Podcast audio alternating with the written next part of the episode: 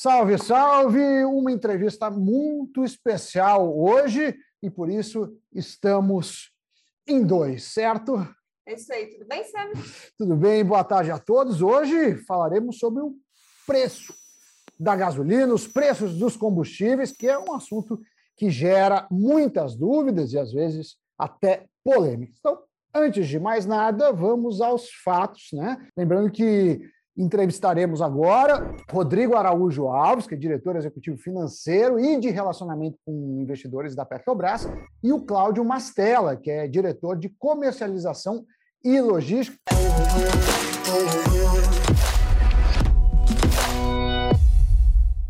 Então, antes de mais nada, obrigado aí por concederem uh, a entrevista, pelo tempo de vocês.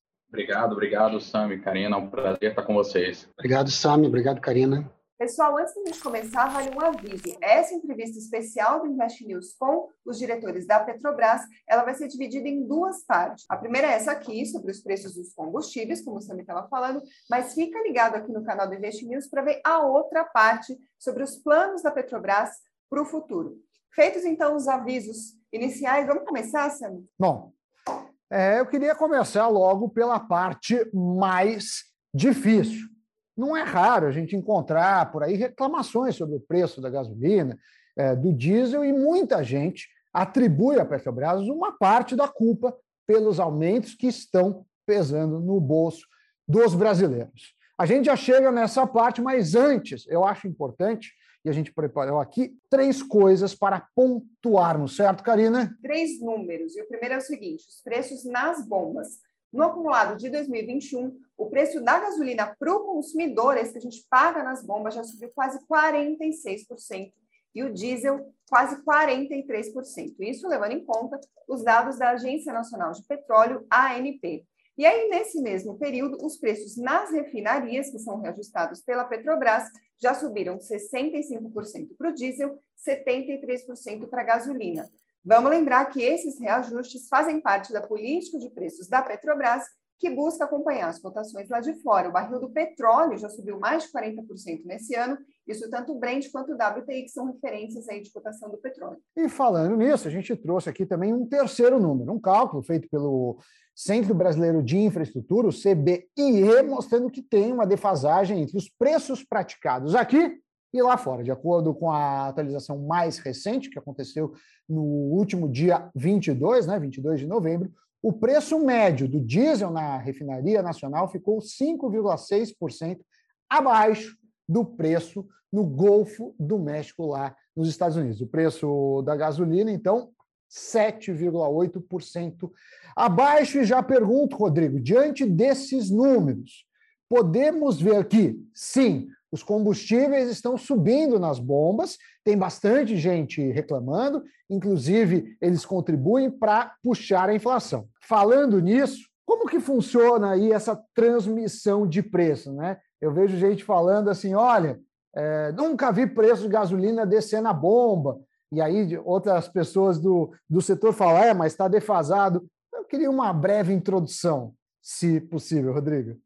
Bom, acho que a gente, como é bem conhecido, né, a parcela de preços na bomba, a parcela que a Petrobras, que compete à Petrobras, é, é uma parte do preço na bomba. Então, hoje, por exemplo, na gasolina, é, do preço final, a gente sabe que por volta de R$ 2,33 aí é a parcela que compete à Petrobras. A gente tem, claro, tributos federais, tributos estaduais, é, a própria mistura obrigatória com o etanol, que são outros componentes. O que a gente tem esse ano é um movimento em que, muito em função da volta aí, do, do, do processo de volta da pandemia, né, das pessoas voltando a se movimentar, a gente tem tido uma alta bastante expressiva dos preços de combustíveis do mundo. É, não é um fator específico do Brasil. É claro que no Brasil a gente tem a questão do câmbio, né, a relação entre o real e o dólar, que também acaba trazendo alguma volatilidade, mas a gente tem, de fato, uma recuperação da demanda é, mundial mais rápida do que a recuperação da oferta. Né? A gente vem aí é, vendo que a demanda começa a se aproximar dos níveis pré-pandemia em uma velocidade que até então não era esperada. Né? Tanto que você olha o planejamento estratégico da Petrobras 2021-2025, a gente enxergava para o ano de 21 preços próximos ali de 45 dólares o barril, é, e na verdade a gente está vendo aí preços médios no ano mais próximos de 70 dólares o barril. É, então a gente teve um movimento bastante expressivo com a volta da pandemia. É, essa questão da, da, do movimento entre os ajustes que a Petrobras faz para acompanhar os preços internacionais é, e o que acontece na bomba, a gente de fato tem aí uma, uma relação que não é uma relação direta, porque, como eu falei, né, a Petrobras é uma parcela do preço. Né? Então, só para ter uma noção, é, especificamente na gasolina, enquanto a gente teve aí 11 aumentos, reduções no ano, a gente teve na ponta mais de 34 aumentos. Então, a frequência com que a Petrobras faz seus reajustes, ela acaba sendo muito menor do que a volatilidade final na, na bomba, né?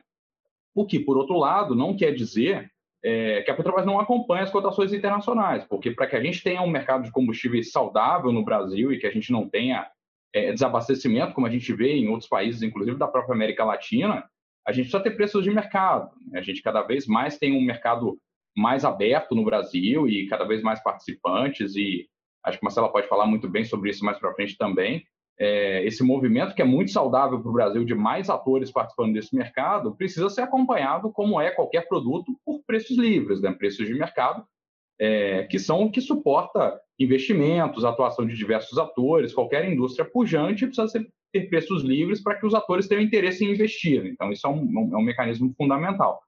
Mas o, o, fato é que 2021 a gente está passando por um, por um momento aí atípico de recuperação na pandemia, em que os preços subiram é, com bastante velocidade no mundo. Certo. Agora, falando sobre esses fatores que têm puxado a alta lá fora, a gente viu nos números que a gente citou aqui anteriormente que ainda tem uma defasagem entre os preços praticados aqui e lá fora. Tudo isso significa, então, que ainda tem, tem espaço para subir ainda mais o preço, por mais que já tenha bastante consumidor reclamando que o preço está alto? Karina, o que a gente faz o tempo todo é monitorar, na verdade, os cenários de preços. Né? A gente já há algum tempo escolheu, né? já testamos várias estratégias de tradução desse preço internacional para o preço de vendas refinarias, e hoje a gente adota uma estratégia de observar a evolução dos preços, tá? avaliar se a mudança, que ela acontece a cada minuto, né? a variação de preços lá fora acontece a cada minuto, né?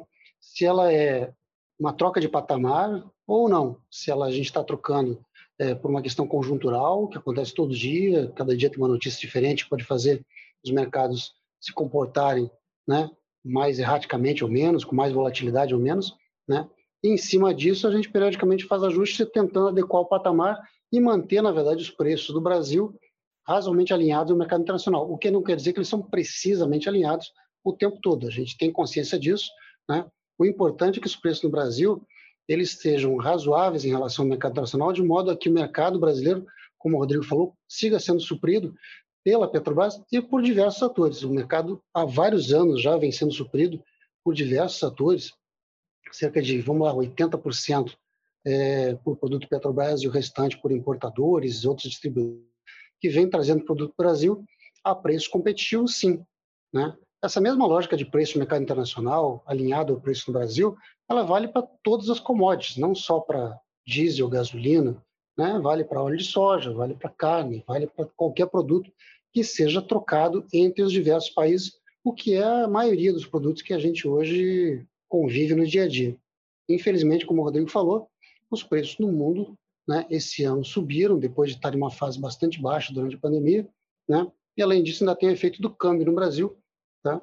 que contribui né, para que o efeito no consumidor fique mais pesado.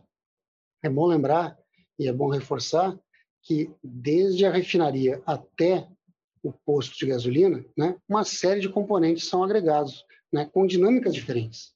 Né? Ou seja, a dinâmica de atualização da base de tributos é diferente da dinâmica de atualização da margem da distribuição, da dinâmica de atualização dos fretes viários para gasolina diesel chegar até o posto de gasolina. Então, sim, vários atores no meio da cadeia que atuam com as suas dinâmicas, com as suas lógicas competitivas, né, fazendo que o preço lá no final, né, que começa, grosso modo, é, os 2,33 da gasolina na porta da refinaria, chegando a 6 e pouco é, lá na ponta, vários componentes do meio do caminho fazendo que isso sofra flutuações, né, para cima e para baixo, eventualmente. Olha, é, o pessoal que, que somente políticos, combatem bastante os da oposição é, a política de preços é, da Petrobras. Vou citar dois casos. Ciro Gomes, em uma entrevista recente, falou o que é um, um argumento que tem, tem se, se multiplicado na esquerda, principalmente, falando o seguinte: a Petrobras tem um custo de. Ele fala esse número, não sei nem se bate com a realidade, que é de 30 dólares para o barril. Ele fala, então, por que, que não vende a 33 e assim tendo um, um pequeno lucro, ao invés de seguir os preços internacionais? O ex-presidente Lula também fez comentários a respeito, falando: ah, a Petrobras está trabalhando é, para os acionistas e não está trabalhando para o país. Eu queria que vocês, e aí podem falar um ou os dois, é, qual, qual a explicação para quem defende esse tipo de argumento? É, Sami, eu acho que isso aí é, foi bom você ter puxado esse assunto, que é um assunto bastante, bastante relevante e muito é, gerador de confusão nas pessoas, na verdade. Né? Sem dúvida. A distinção entre preço, entre preço e, é, e custo. Né? Isso vale para qualquer negócio também. É, os preços, eles não são definidos pela Petrobras na prática, são definidos pelo mercado, pelo equilíbrio entre os mercados. Né? E a margem que a Petrobras é, pratica, ela é, no final das contas, definida pela nossa eficiência em custos versus os preços de mercado que a Petrobras, como eu já falei, não gerencia. Estão em equilíbrios com o mercado internacional de oferta e demanda. Isso vale para outras indústrias também da mesma forma. O que quer dizer que a Petrobras efetivamente está exposta a flutuações de margem do mercado internacional. Tem momentos de margem mais baixa, tem momentos de margem mais alta. Essa margem, ela precisa ser suficiente para sustentar o negócio não no dia seguinte, mas nos anos seguintes. A gente está falando de indústrias, no caso de indústria de refino de petróleo e de produção de petróleo, que fazem investimentos bilionários que, para serem recuperados, levam décadas, muitas vezes. Ou seja, vários ciclos vão se passar de margens altas e baixas até você efetivamente recuperar de uma refinaria, por exemplo. Isso significa que olhar para uma lógica de custo significa basicamente fragilizar o negócio tremendamente. Significa que a médio prazo esse refinador, qualquer que seja ele, Petrobras ou não, né, não vai ter mais recursos para fazer investimentos em qualidade, em manutenção, em evolução tecnológica, e ele vai acabar sendo sucateado. Sendo sucateado, e o que acontece é que a lógica de oferta de produto para esse mercado começa a ficar mais dependente, dependente ainda de ofertantes externos. Ou seja, é, é, vai na contramão da lógica que muitas vezes se defende de aumentar a independência do Brasil em relação ao suprimento externo. Ela enfraquece a, a, a autossuficiência, ela gera, na verdade, uma dependência externa a médio e longo prazo, porque a indústria nacional fica cada vez mais enfraquecida. E acho que se puder complementar, Sam, acho que tem, tem dois aspectos relevantes também. Né? O Brasil vem passando por um movimento importante, uma, comentado sobre isso mais cedo, de abertura do mercado, e aí não só para importadores, mas é, a própria Petrobras fazendo um movimento de desinvestimento de parte da sua capacidade de refino, atraindo novos atores. A gente teve agora no dia 30 de novembro é, um refinador novo no Brasil assumindo uma refinaria que equivale a 15% da capacidade do país e, claro, com ótimas perspectivas, é, potencial de investimentos, etc. E isso é fundamental. Né? Essa dinâmica de preços livres de mercado é fundamental, exatamente porque, é, como a Marcela falou muito bem, né? há um ano atrás a companhia chegou a incorrer em prejuízos em alguns trimestres, dado o preço muito baixo do petróleo. Né? Isso é normal é, do negócio óleo e gás, isso é, é, a gente tem que se preparar para isso, a gente faz os nossos investimentos é, sabendo que isso é natural da indústria, e um outro ponto que eu acho que é fundamental sobre a questão da contribuição da Petrobras, que é uma empresa que representa 4% do PIB brasileiro. A Petrobras é uma empresa que só no ano de 2021 vai contribuir mais de 220 bilhões de reais entre tributos, dividendos e responsabilidade social para o Estado brasileiro, para a sociedade brasileira, que é o grande beneficiário dessa contribuição. Então, são mais, de 220 bilhões de reais apenas no ano de 2021. Então, acho que essa é, a contribuição da Petrobras para a sociedade brasileira ela é fundamental e, obviamente, uma empresa saudável é o que permite é, que essa contribuição seja perene e sustentável a longo prazo, com um mercado de combustíveis saudável no país e mantendo o abastecimento. É, a gente tem casos de exemplos em vizinhos nossos que a produção ao longo do tempo chegou a reduzir mais de 90% porque os investimentos simplesmente cessaram porque não há preços de mercado. Então, acho que esse não é o, não é o caminho para o Brasil. A gente tem uma indústria e, pelo contrário, a indústria de óleo e gás no Brasil ela atrai cada vez mais investimentos e tendo é, segurança jurídica em um ambiente regulatório e preços de mercado, isso tende a ser o, o que acontece a médio e longo prazo. Agora, voltando a falar um pouco sobre os preços que a gente paga nas bombas dos postos. A gente já mencionou os números, mas vou pedir agora para o nosso editor colocar na tela um gráfico mostrando os valores. Dá para ver que o diesel e a gasolina estão subindo bastante em 2021. Agora, em outra imagem, essa eu peguei no próprio site da Petrobras, segundo a empresa, em um litro de gasolina vendido por R$ 6,75, 2,33 são realização da Petrobras, ou seja, 34%, né, Sérgio? Pois é. E muita gente reclama né, da alta do, dos preços, fala que é culpa da Petrobras, mas diante desses números, queria que vocês explicassem, né, se na verdade se tem mais alguma coisa para complementar. E aproveitando isso, queria também é, perguntar da, o que vocês acham da criação de um fundo para estabilizar preços é, ontem mesmo estavam falando isso, ou, se eu não me engano, o Lira falou isso. E também queria lembrar que a gente já tentou fazer isso naquela conta petróleo, né? O Brasil ainda não tinha descoberto todo o pré-sal, mas o, o, resultado não foi bom. Então, esses dois assuntos vocês puderem é, comentar. Bom, acho que a gente até já falou um pouquinho sobre isso, mas dos 2,33 até os 6 e tanto na, na bomba, você tem uma série de componentes né, que são incluídos. Um, gasolina que você coloca no seu carro não é gasolina de origem fóssil pura, de petróleo. Ela tem 27% de etanol. Etanol que tem que ser adquirido no mercado a preços de mercado.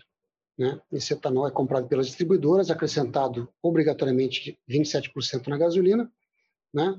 O preço do etanol, naturalmente, flutuando no mercado, com o mercado internacional de açúcar e de álcool subiu né? E o câmbio subiu, o etanol também ficou mais caro, o que é natural, nada demais.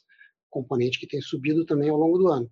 E é isso os impostos estaduais e federais, e você chega, mais os custos de distribuição, mais distribuição, mais da revenda, né?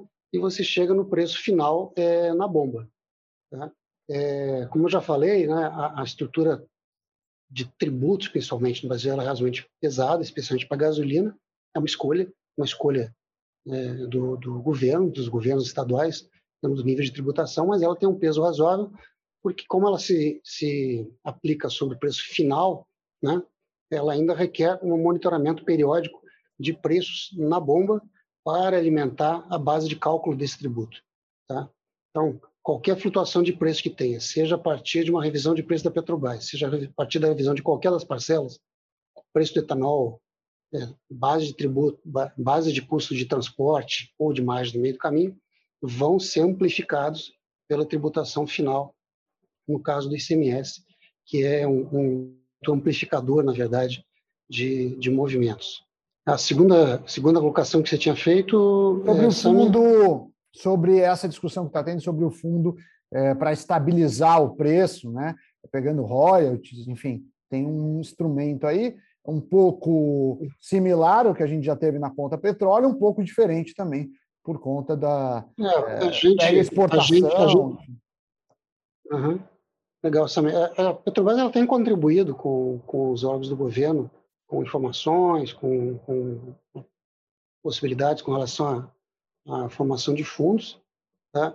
É, eu diria que é, a abordagem que nos parece é mais eficaz e pragmática e menos custosa seria, eventualmente, um fundo focado especificamente nos consumidores mais necessitados, como foi feito com o GLP, é, né, em que você não está subsidiando a população inteira que consome GLP, mas foca nos consumidores mais carentes e efetivamente necessitados.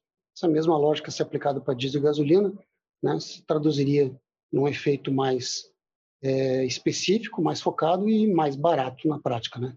Com relação à geração desses fundos, tá, se eventualmente forem definidos, já tem diversas sugestões de origem desses fundos. Tá? O governo certamente está avaliando as alternativas. Uma alternativa que tem sido comentada especificamente, que é a geração de imposto de exportação de petróleo. Com relação a esse, a Petrobras tem se manifestado contrária já mais de uma vez, tá? basicamente porque ele distorce a lógica de investimentos não só para a Petrobras, mas como para todos os investidores na indústria de upstream do Brasil, né, afastando, né, fazendo um novo movimento de afastar ou gerar mais riscos é, para a atração de investimentos para o país.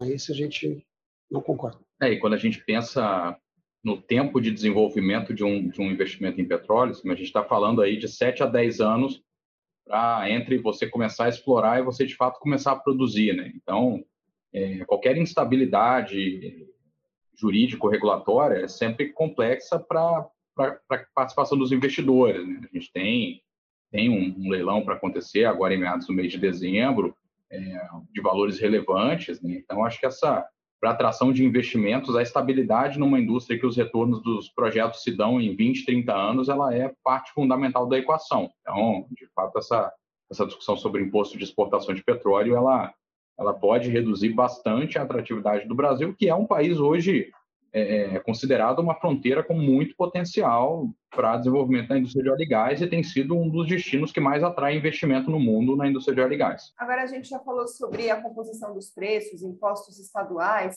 os custos, cotação lá de fora. Considerando o cenário que a gente tem hoje, o mercado que a gente tem hoje, o que precisaria acontecer para os preços caírem nas bombas para os consumidores? Uma combinação de redução do câmbio e redução das cotações no mercado internacional, juntas ou separadas. Isso que precisaria acontecer. Outra coisa que a gente viu esse ano é algumas declarações do, do presidente Jair Bolsonaro afetando diretamente o preço das ações. E mais ou menos o movimento foi assim: ele, ele fala de alguma ingerência, depois existe uh, uma sensação do que ele fala não acontece. Ele, inclusive, recentemente falou que é, a Petrobras reduziria os preços. Vocês acreditam que, e aí a gente está falando do Bolsonaro, porque é o presidente que está ocupando o, a cadeira hoje, mas vocês pretendem se blindar de alguma forma com as falas de governantes, porque tem oscilado bastante o valor de mercado é, da empresa com, com ruídos desse tipo. Acho que, Sami, acho que um ponto que é, que é importante sempre ressaltar é que a companhia, junto com toda a transformação financeira que passou nos últimos 5, 6 anos, né, a Petrobras chegou a ser aí uma das empresas mais endividadas do mundo e pagou mais de 100 bilhões de dólares de dívida nos últimos 5, 6 anos, é, passou também por uma transformação importante em termos de governança, né, acompanhando não só os movimentos que, que tiveram no Brasil, com a própria lei das estatais, que trouxe uma governança muito mais sólida para as empresas que têm participação do Estado, de economia mista, é, esse movimento ele foi fundamental. É claro que quando a gente fala de petróleo, é, é um assunto que, assim, ele tem diversas fontes de informação, né? Um, as, as, cotações são públicas, então é, não é difícil acompanhar esse tipo de oscilação. É, é claro que a Petrobras não, não antecipa e não, não faz nenhum tipo de divulgação antecipada é, de eventuais ajustes, até porque, é, como o Mastella falou muito bem, as cotações flutuam o tempo todo no mercado, né? Então essas decisões não são tomadas com, com, com enorme antecedência, né? Elas são tomadas tempestivamente, a gente monitora o mercado o tempo inteiro. É, mas acho que em termos de governança, a companhia fez toda uma lição de casa aí nos últimos cinco anos que, nos traz um nível de segurança e de, inclusive a companhia recentemente retornou é, ao IBGC, né, o corpo do IBGC tinha saído em 2015, tendo um forte reconhecimento das suas práticas de governança, é, tivemos agora também o nosso retorno ao índice de sustentabilidade da, do Dow Jones. Então, a companhia está sendo sempre reconhecida, premiada continuamente aí pela excelência nas práticas de governança. E eu acho que isso traz uma segurança e, e um conforto maior para os investidores. Olha, acho que a gente conseguiu falar bastante dos preços dos combustíveis. Não sei se a Karina tem mais alguma pergunta olha, as perguntas que a gente tinha separado aqui para fazer para vocês eram essas, mas eu queria saber se tem alguma coisa que a gente deixou de fora, que a gente não incluiu aqui na nossa conversa, e vocês acham que vale a pena aqui incluir. Eu queria fazer uma colocação, acho que é só é, é, que está nesse contexto de preço também, mas eu acho principalmente no, no imaginário, no, talvez, das pessoas, né? o peso da Petrobras no mercado brasileiro hoje. Há uma, há uma, uma ideia de que, de que a Petrobras é toda poderosa nesse processo, quando na verdade, quando tu olha para a gasolina hoje, na verdade para os automóveis que circulam hoje, os automóveis que vocês usam no dia a dia, etc., é, é 80% da frota hoje é flex. É, independente de ser flex, que permite que cada consumidor escolha colocar etanol puro ou gasolina com 27% de etanol é, no seu automóvel. É, se você olhar a composição do consumo recente, tá, deste ano dos veículos é, leves do Brasil, menos da metade, cerca de 45%, foram é, de, de combustível a partir de petróleo, gasolina de petróleo. Os outros 55% são etanol, ou etanol hidratado diretamente para o automóvel, ou etanol anido na forma de aditivo para gasolina. Ou seja, a participação da Petrobras hoje na matriz de consumo de veículos automotivos, tá? Estou falando de veículos leves, é de menos da metade. Eu acho que isso é muito relevante, né? Para desmistificar um pouquinho, né? Essa ideia de que a Petrobras mexer nos preços que o que o mercado todo vai vai modificar. Não, tem muitas coisas que acontecem em paralelo que na verdade até protegem o consumidor, porque ele tem hoje opções, né? Ou seja, se a Petrobras decidisse praticar preços anormalmente altos, né? automaticamente, por exemplo, o aumento de venda de gasolina, de etanol aconteceria. Isso é um mecanismo natural de proteção hoje do mercado, né, é, dos consumidores em relação a qualquer abuso de poder de, de, de qualquer ator, seja Petrobras ou outro. Isso é muito interessante. Eu acho que isso é muito relevante do ponto de vista do mercado brasileiro, né? Mostrar que o mercado brasileiro hoje ele já é bastante competitivo no caso da gasolina. O consumidor já tem uma proteção natural em relação a alternativas de, de consumo, o que dá uma certa tranquilidade. Né? Não exime, naturalmente, o mercado de estar exposto, os consumidores de estar expostos a preço de mercado, a pagamento de impostos e tal, é normal. Né? Mas que existe hoje uma competição bastante ativa né? e alternativas na bomba, inclusive, né? para o consumidor utilizar, já existe e isso é muito relevante para o mercado. Muito bem, acabamos aqui a primeira entrevista, né? ou a primeira parte de duas da entrevista e fique atento aí no Invest News, porque vem a segunda parte. Falamos com Rodrigo Araújo Alves, da Petrobras, e também com Cláudio Mastella, também diretor da Petrobras. Muito obrigada pela presença de vocês e até a próxima, pessoal.